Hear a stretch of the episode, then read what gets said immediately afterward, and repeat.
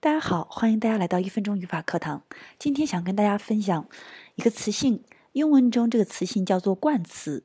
那我们对应到汉语当中，其实严格意义上讲，汉语是没有冠词的。我们可以对等这样大约来理解一下，英文中冠词只有三个：a、an 和 the。前两个我们叫不定冠词，the 我们叫定冠词。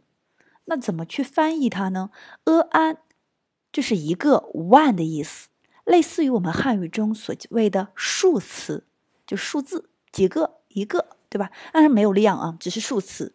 那 the 我们翻译成这那，可以弱弱的翻译成这个样子，类似于我们汉语中的指示代词。